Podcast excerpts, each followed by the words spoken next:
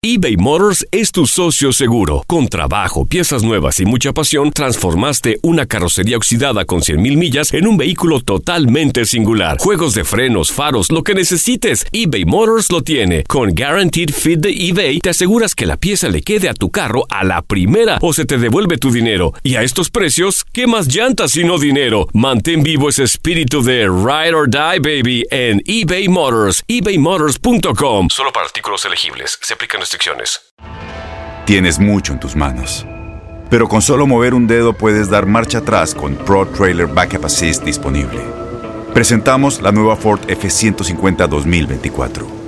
Ya sea que estés trabajando al máximo o divirtiéndote al máximo, esta camioneta te respalda porque está hecha para ser una parte indispensable de tu equipo. Fuerza así de inteligente solo puede ser F150. Construida con orgullo Ford. Fuerza Ford. When something happens to your car, you might say,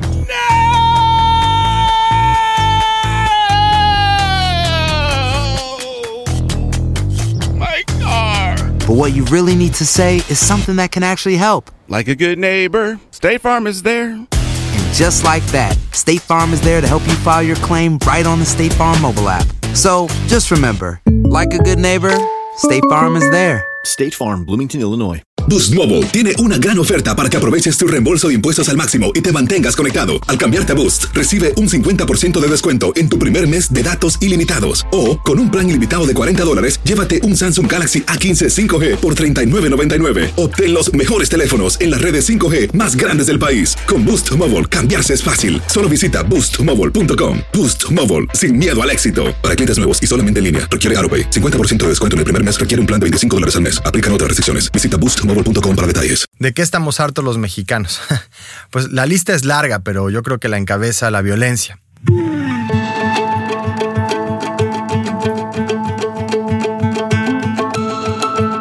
El mexicano está harto de la corrupción, de que los malos le ganaron a los buenos, de que el territorio mexicano está dividido por bandas que asesinan. Son más de 10 años ya de violencia y de dolor en México y de muerte, de guerra. Estamos cansados de que no funcionen las instituciones como deberían de funcionar, de que no podamos confiar en la gente que se supone está para proteger a la comunidad. Estamos muy cansados y enojados de que nos estén matando, que nos estén matando y nos estén robando y nos estén secuestrando y que no pase nada. Yo soy Inger Díaz Barriga y esto es Mexicanos al Grito de Ya estuvo bueno. Un podcast de Univisión Noticias en el que conversamos con mexicanos, con hombres y mujeres que aman a su país y que padecen todos los días de muchas formas distintas y en diferentes magnitudes el desatino constante de sus gobernantes. La idea de estas charlas es dimensionar la importancia de la próxima elección presidencial y entender el complejo escenario social al que se enfrentará quien gane la presidencia el primero de julio. En este episodio hablamos con reconocidos periodistas mexicanos de Univisión. Ellos, en este decisivo momento, tienen más que nunca la mira puesta en su país. Para empezar, habría que explicar por qué muchos anticipamos que se trata de una elección histórica. Y la razón principal es que hay un enorme hartazgo de la sociedad. Es muy evidente y que en estas condiciones lo que toca es decidir el rumbo de un cambio que me atrevería a decir casi todos queremos. La situación en México es extrema en muchos sentidos, pero quizá lo que más de cerca resentimos los mexicanos es la violencia y la inseguridad. La violencia que se vive en México no solo ha originado que este sea el año más violento en la historia del país. La ejecución de familias enteras parece ser la nueva táctica. Un convoy de agentes federales fue emboscado por Personas asesinadas cuando estaban maniatadas y comunidades desplazadas. cuatro hombres amanecieron colgados Este es al el año con más policías caídos. Si nos llega a dar miedo, no sabemos si vamos a llegar a nuestras casas. Escuchemos a Enrique Acevedo. Los más de 200.000 asesinatos durante los últimos dos sexenios, el de Calderón, el de Peña Nieto, los cerca de 33.000 desaparecidos hasta abril de este año, la violencia que viven todos los días, la inseguridad que viven todos los días millones de mexicanos en todo el país, y también la violencia contra los periodistas, eh, contra el derecho a estar informados de los mexicanos. Ella es María Antonieta Collins. Para mí la seguridad, el, el, que hayamos perdido la capacidad de transitar en un autobús, en un auto, que la vida no valga nada, eso es lo que más me preocupa, lo que más me duele, que, que México no sea ese México que todo el mundo podía ir y conocer y que se ha convertido en un territorio de guerra como cualquier otra ciudad en donde hay una guerra real que se está librando con un ejército, con la diferencia de que son civiles, que están desarmados, que son víctimas.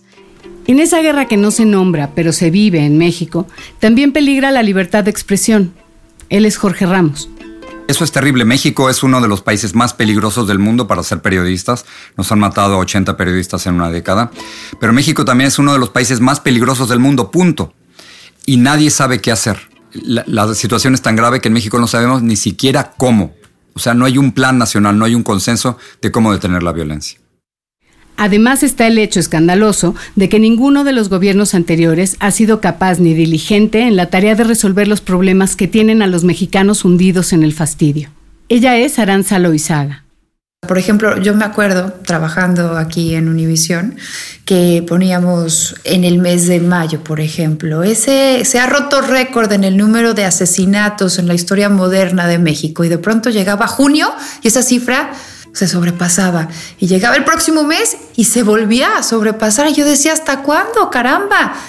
Yo no recuerdo un año más sangriento y más violento que el año 2017 y el 2018 pa' que vuela para allá también. Peña Nieto ha sido un presidente terrible, sumiso, malo, incapaz. Y él sabía lo que había ocurrido con Felipe Calderón, donde también hubo 104 mil muertos. Y él va a superar por mucho esas cifras. Pero por otra parte, hay otras dos plagas de las que los mexicanos ya tuvimos suficiente. En los últimos cuatro años, 11 exgobernadores en México han sido detenidos, investigados o se encuentran prófugos por acusaciones de nexos con el narcotráfico, corrupción y por el desfalco de al menos 13.400 millones de dólares. Creo en efecto que la corrupción hace un daño, hace un daño enorme porque también erosiona la confianza en las instituciones, se crea una, una cultura de desconfianza que eh, a su vez permea en todas las capas y los ámbitos del, de la sociedad y del quehacer social en México. Y la impunidad, que para Enrique Acevedo es incluso peor que la corrupción. Porque corrupción existe en cualquier parte, en todos lados existe corrupción, pero se castiga. El problema en México es que existe la corrupción, se exhibe, se denuncia, pero no pasa mucho. A veces no pasa nada. Y esa impunidad genera un mayor descontento social que la corrupción. Las autoridades mexicanas son ineficientes a la hora de investigar a personas vinculadas a los cuerpos de seguridad. México es el segundo país con mayor impunidad entre 59 países miembros de la ONU. ¿Cómo es posible que la esposa del presidente haya comprado una casa de 7 millones de dólares de un contratista del gobierno y que no haya pasado nada? En otro país del mundo, si te matan 104 mil personas en cinco años, habría protestas masivas hasta que hubiera un cambio. En México no pasó absolutamente nada. De esa disparidad espantosa en México. Es, es, uno de los países más desiguales del mundo. Hay un grupito que se cree dueño del país y el resto que vive en una pobreza espantosa. Así las cosas, para muchos es simplemente lógico que la inercia de esta descomposición, que toca también al ámbito político, vaya a tener consecuencias serias para los partidos que han formado parte de ella. Jorge Ramos lo explica bien. El voto de esta elección del primero de julio es un voto en contra de todo el sistema. Todos los que son responsables y han sido responsables van a pagar las consecuencias. Particularmente me refiero al Partido Revolucionario Institucional que estuvo de 1929 al 2000 y luego estos últimos seis años con Peña Nieto. Ellos van a pagar el precio más alto. Y el Partido de Acción Nacional que tuvo dos presidentes, Calderón y Fox, y ahora creo que los mexicanos le van a dar la oportunidad, si las encuestas tienen razón, al otro candidato, al candidato de la izquierda, al que nunca ha podido gobernar, que siempre ha ido adelante en las encuestas, pero que al final algo pasa. O le roban las elecciones, según su versión, o las pierde. Es cierto, estamos arriba en las encuestas, 20 puntos, pero no olvidemos, son muy mañosos nuestros adversarios. No quieren dejar de robar, no tienen llenadera y están dispuestos a hacer todo para evitar que haya un cambio. Tú eres de los que piensas que ya se coció, ya. que ya ganó López sí, Esto ya valió madre, pues.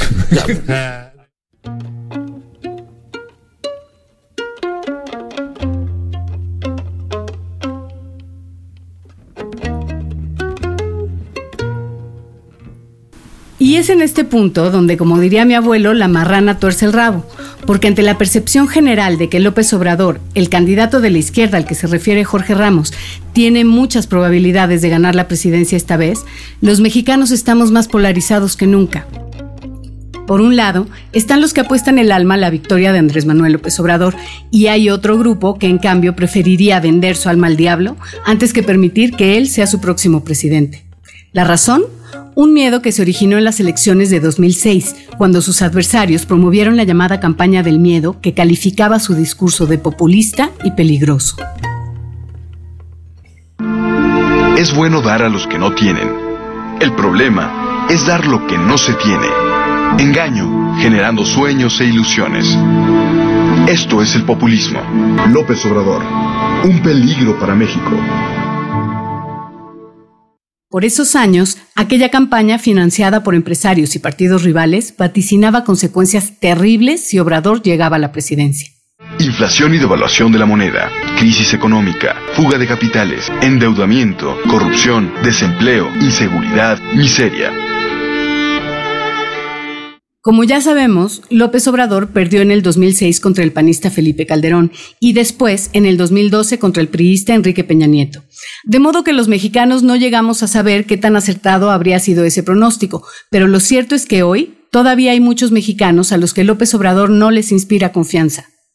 Lo veo y veo una figura autoritaria, ¿no? Lo veo y veo una carencia de sustancia en sus propuestas. Eh, no creo que se sepa expresar y que tampoco pueda representar a los mexicanos ni en México ni en el exterior. No lo veo. Otros consideran que sus promesas de campaña son engañosas. La gente está pensando que cualquiera de los candidatos, el más populista, por ejemplo, pueda borrar de golpe y porrazo todo y que México va a ser maravilloso, va a ser un abracadabra y un arte de magia, y eso es una gran mentira, porque todo este proceso ha llevado décadas de descomposición social. Y esa descomposición social no la compones de la noche a la mañana, y ahí es donde vienen los verdaderos problemas. Estamos a menos de 20 días para la elección y la cosa está así. Andrés Manuel López Obrador encabeza las encuestas electorales con 49 puntos porcentuales. 22 por encima de Ricardo Anaya, que va en segundo lugar, y casi 30 puntos arriba de José Antonio Mid, que va en tercero.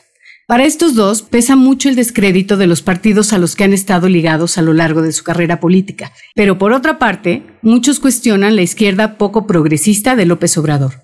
Este es León Krause.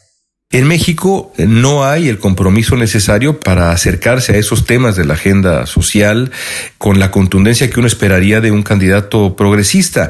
En México de verdad no hay una opción progresista, al menos en esta elección. En el fondo, a su manera, todos son más o menos conservadores y, eso es muy lamentable para, para eh, votantes de izquierda que me imagino se consideran huérfanos. Yo soy un votante natural progresista, soy un hombre liberal en todos sentidos y, y no me siento, no me siento representado. Pareciera que en estas elecciones poco importan las ideologías de centro, izquierda o derecha. Hay representantes de todas las facciones en las tres coaliciones y ese hecho suma al desconcierto de muchos votantes. Andrés Manuel eh, sigue creciendo, de mnemotecnia con 50 puntos, la de parametría también dándole 54 puntos. Lugar, la verdad es que las encuestas dejan clarísimo que hay un primer lugar y dos terceros lugares.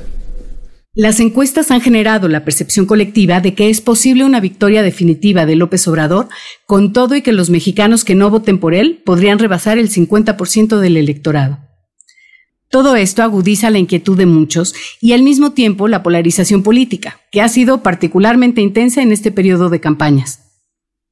Ahora en México está ocurriendo algo muy parecido a lo que vivimos con Donald Trump en las elecciones del 2016 en Estados Unidos. En, Estados Unidos unos no se atrevían a decir que iban a votar por Donald Trump y los que se atrevían se peleaban con los que estaban indignados de que lo fueran a hacer. Bueno, ahora el tema es López Obrador. Tú vas a cualquier casa o a cualquier reunión en México o a cualquier cena y la discusión es López Obrador. Ese es el tema. Y hay familias peleadas. Hay gente que, que sencillamente no puede pensar que López Obrador va a ser el próximo presidente de México y hay otros que creen que esta es la oportunidad histórica que él se merece. Pero hay familias totalmente peleadas, ¿no? Totalmente peleadas.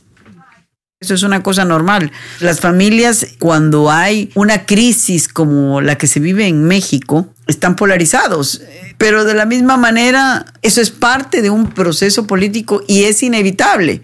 O estás con uno o estás con otro, pero no estás en medio.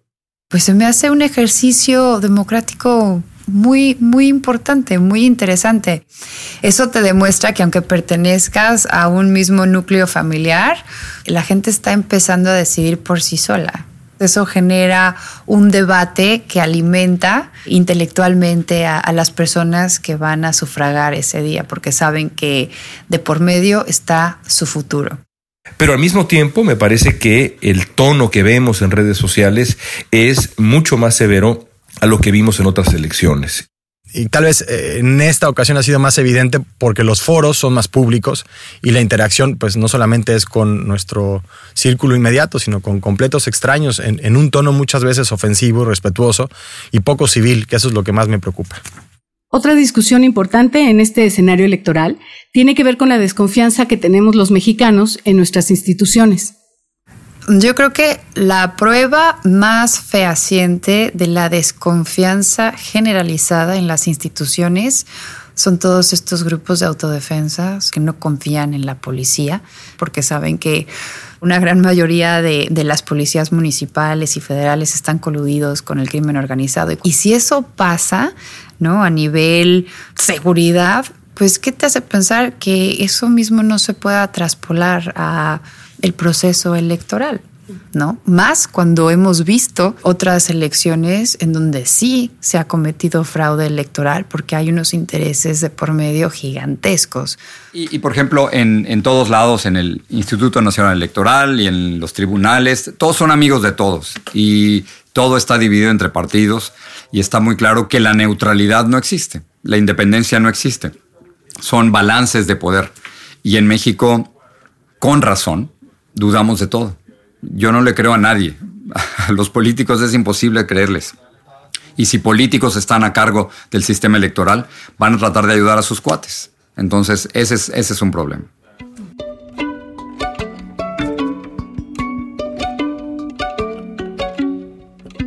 Frente a esta desconfianza, surge la duda que atormenta a muchos mexicanos. ¿Será que nuestra democracia ha madurado lo suficiente como para tener una elección limpia?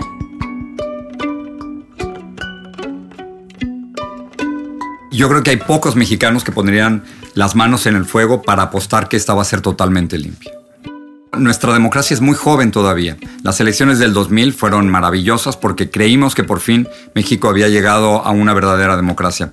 Pero luego en las elecciones del 2006 y las del 2012, López Obrador insiste en que hubo un fraude. Entonces, para los mexicanos que vivimos ahora, quizás recordamos una sola elección, las del 2000, que fue realmente limpia, o más o menos limpia. Yo espero que gane el que tenga más votos. Pero yo vengo del, del país del fake news. o sea, yo vengo del país donde nos inventamos todo. Yo tengo 60 años, entonces me tocó ver el dedazo y me tocó ver eh, cómo mentían los gobiernos, fake news ahora, y decían, no, ganó eh, López Portillo, ganó Salinas de Gortari. Imagínense la belleza de que Salinas de Gortari, en cientos de casillas, ganó el 100% del voto. Ese día todos votaron por él y todos se levantaron a votar. Yo vengo de ese país antidemocrático, corrupto, represor, donde no ganaba el que obtenía más votos, sino ganaba el amigo del poderoso. Es difícil pensar que en un país con tan poca tradición democrática vaya a ganar el que tenga más votos, pero esa es la apuesta. Pero por otra parte, para muchos es importante reconocer que con todo y todo, en México sí se ha avanzado en materia democrática. Yo no soy parte de esos románticos que se quedaron en las quejas de hace años. Yo creo que México ha avanzado inmensamente, que hay una sociedad civil eh, despierta, activa y que no va a haber robo de elecciones. Yo creo que el mexicano está maduro y tiene además los instrumentos para tener una elección limpia. Cuando yo eh, leo críticas desaforadas al INE, no puedo más que lamentarlas, porque a pesar de que ha perdido, digamos, una parte de la legitimidad ciudadana que tuvo en su origen, gracias en gran medida también a las campañas de desprestigio emprendidas eh, después de la elección del 2006 y del 2012, campañas de desprestigio completamente injustas y lamentables, creo que el INE que eh, hay que recordarlo, no es nada más lo que ocurre en ese, en ese salón en el INE, sino en muchísimos sentidos son cientos de miles, incluso millones de mexicanos que participan en cada proceso electoral. El INE es una institución que merece, que merece defensa y merece protección la confianza se ha visto erosionada por el abuso de poder, por los escándalos políticos, pero creo que mm, a partir del 2 de julio el trabajo de reconstrucción, de, confianza en estas instituciones debe ser un esfuerzo colectivo, ¿no? un propósito colectivo más allá de quién gane la elección. Es algo que debería de preocuparnos a todos los mexicanos. Entre el fastidio colectivo y un aparato político con poca o nula credibilidad, a los mexicanos nos queda menos de un mes para decidir nuestro voto y el destino inmediato de este país. Y en contra de toda lógica, a medida que se acerca la fecha de la elección, el número de indecisos crece en vez de disminuir.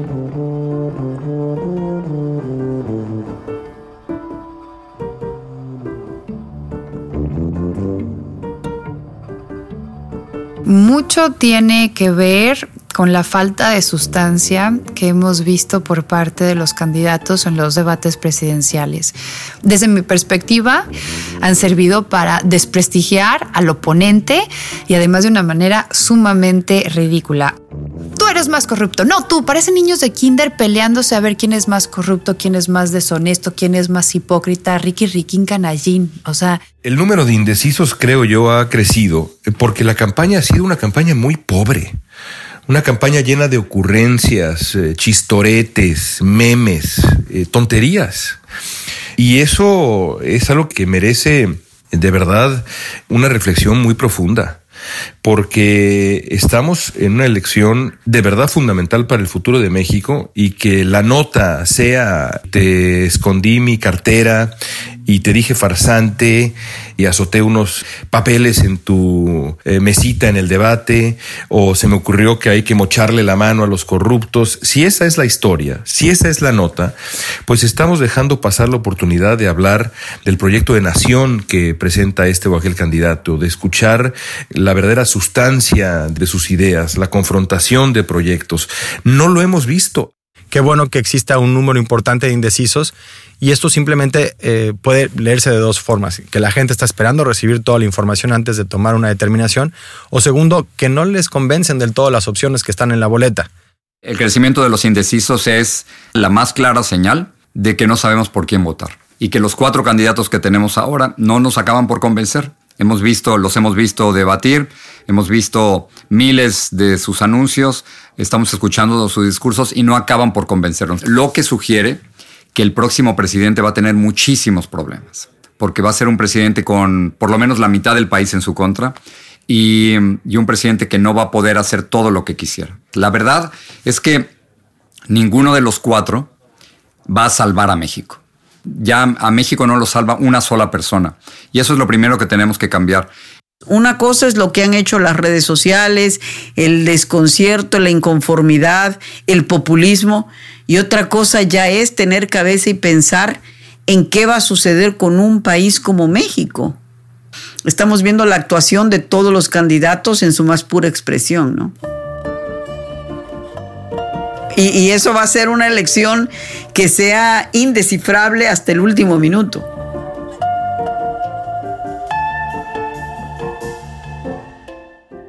Total, que a pesar de las encuestas, o tal vez por los chascos que nos hemos llevado en tiempos recientes luego de darlas por definitivas, la conversación de los mexicanos aún flota en un mar de incertidumbre. Y es que el punto flaco de estos sondeos, según vamos aprendiendo, es que por más información que aporten de la muestra representativa, dejan por fuera tanta información del resto que las probabilidades de un resultado inesperado son más de las que nadie quisiera admitir.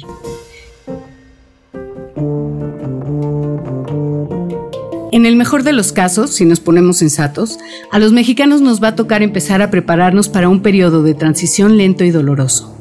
Y también nos va a tocar comprometernos activamente en el cambio que queremos para nuestro país.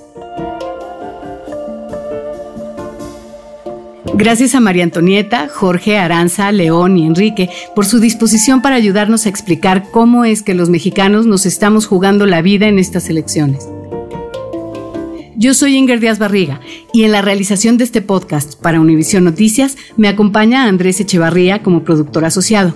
La asesoría editorial es de Maye Primera y Angélica Gallón y la mezcla, una colaboración especial de No FM y Sebastián Morales, mejor conocido como el Vikingo, desde la Ciudad de México.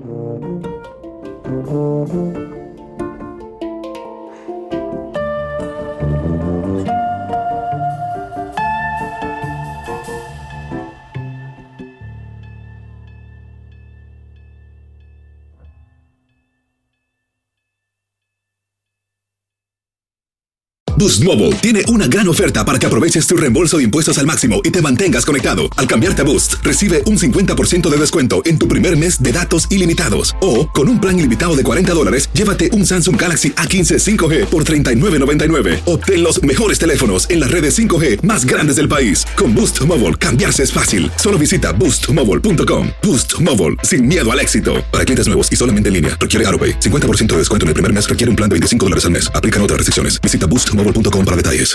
Este abril te invitamos a nuestra feria virtual Univisión Contigo rumbo a la universidad. Conéctate virtualmente con representantes de colegios y universidades en la costa este, desde Nueva York a Florida. Aprende sobre ayuda financiera, becas y otros recursos para continuar tu educación. Regístrate para asistir y para la oportunidad de ganar una tableta. Te esperamos en Univisión Contigo rumbo a la universidad del 3 al 9 de abril. Regístrate ya en univision.com diagonal universidad. Si tú o alguien que conoces está pasando por una situación difícil o por una crisis de salud mental, la línea 988 de prevención de suicidio y crisis te brinda apoyo especializado 24 horas al día, 7 días a la semana. Solo llama al 988. Cuando llamas al 988, te conectarán con consejeros especializados que escucharán tus inquietudes y te brindarán apoyo en español. Simplemente llama o textea al 988. Hay esperanza. La línea 988 funciona. ¿No te encantaría tener 100 dólares extra en tu bolsillo? Haz que un experto bilingüe de TurboTax declare tus impuestos para el 31 de marzo y obtén 100 dólares de vuelta al instante. Porque no importa cuáles hayan sido tus logros del año pasado, TurboTax hace que cuenten. Obtén 100 dólares de vuelta y tus impuestos con 100% de precisión. Solo con Intuit TurboTax. Debes declarar para el 31 de marzo. Crédito solo aplicable al costo de la presentación federal con TurboTax Full Service. Oferta sujeta a cambios o cancelación en cualquier momento.